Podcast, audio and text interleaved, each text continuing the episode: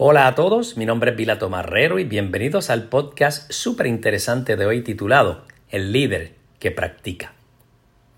Hoy quiero comenzar con una historia fascinante que tuve el privilegio de escuchar mientras asistía a la convención de la Asociación Nacional de Concesionarios de Autos NADA por sus siglas 2024 en Las Vegas, Nevada. Esta historia pertenece al exjugador profesional de fútbol americano Kurt Warner. Escuchen primero esta impresionante carta de presentación. Jugó 12 temporadas.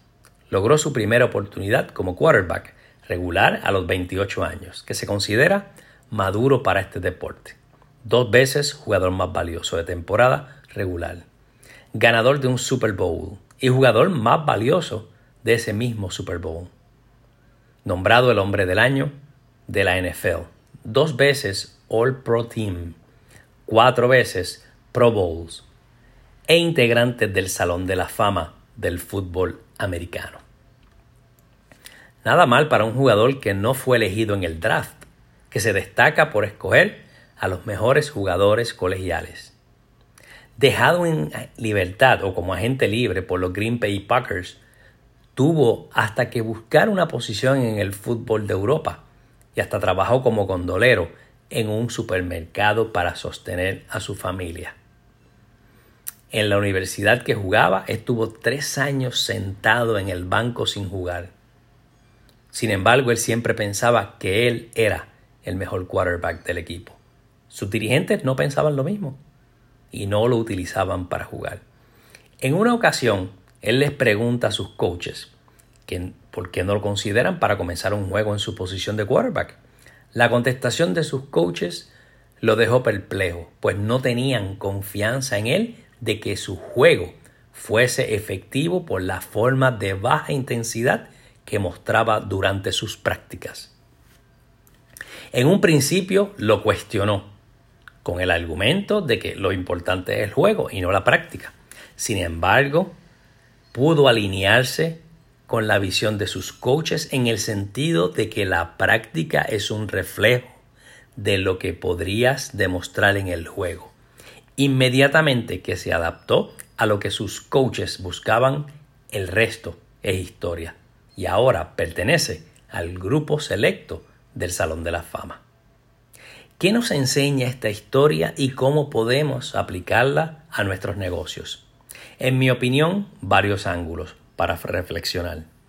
Primero es preguntándonos, ¿estamos practicando antes de atender a nuestros clientes internos y externos? Hacerlo antes de recibirlos o interactuar con ellos elimina el riesgo de pérdidas económicas por improvisaciones que nos dejan o nos hacen dejar dinero en la mesa. Como segundo punto, ¿Cómo practicas y te preparas para recibir a tu cliente en vivo? Esta segunda pregunta se parece a la misma, a la primera, pero no lo es. Se refiere a practicar correctamente, o sea, lo más cercano a lo que enfrentarás en vivo frente a un cliente interno o externo.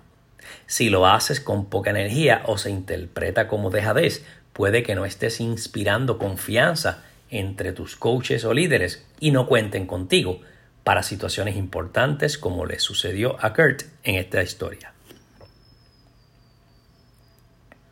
Tercero, no practicas y dependes de improvisar antes o ante tu cliente.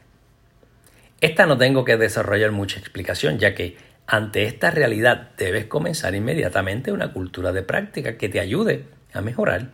Jugar sin practicar es un caos. Vender sin practicar es improvisar. Liderar sin mejorar tu nivel de liderazgo, detiene el crecimiento tuyo y de todos. Como puedes darte cuenta, el liderazgo no es solo un título, es una práctica diaria. Ser un líder efectivo no se trata solo de palabras, sino de acciones. Hoy desentrañaremos los elementos fundamentales que conforman a un líder que no solo habla, sino que practica lo que predica. Punto número uno. Integridad en la acción. Un líder que practica comienza con la integridad en la acción, la coherencia entre lo que un líder dice y lo que hace. La integridad es la base de la confianza y el respeto, dos elementos cruciales para un liderazgo exitoso. Un líder aumenta sus oportunidades cuando hace lo que dice de forma consistente. Por otro lado, un líder pierde mucho terreno cuando no hace lo que dice.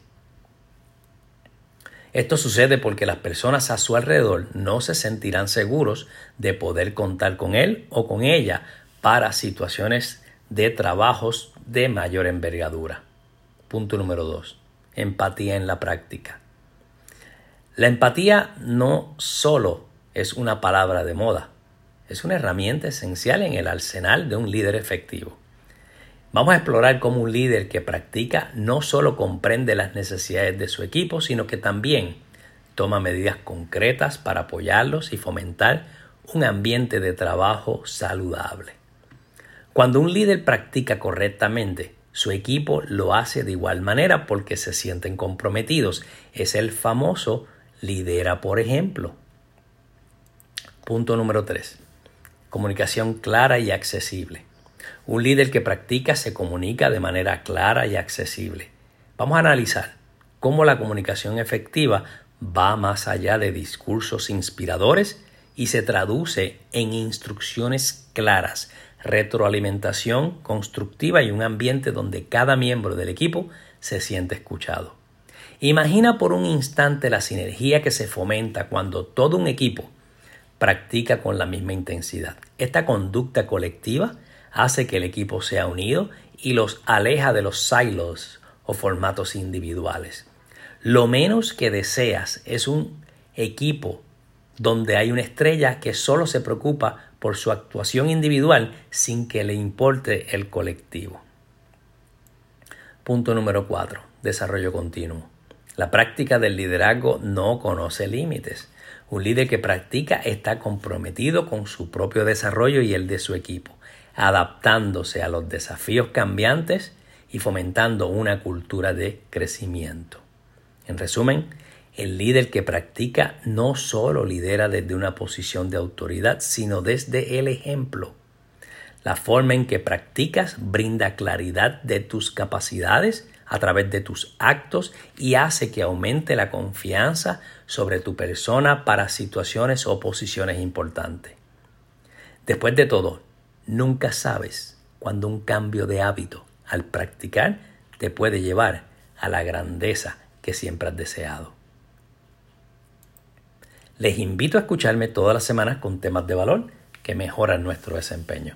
Espero que haya sido de tu agrado y agradezco el tiempo que me regalaste. Sigue mi podcast todas las semanas o conecta conmigo en las redes sociales bajo mi nombre, Pilato Marrero.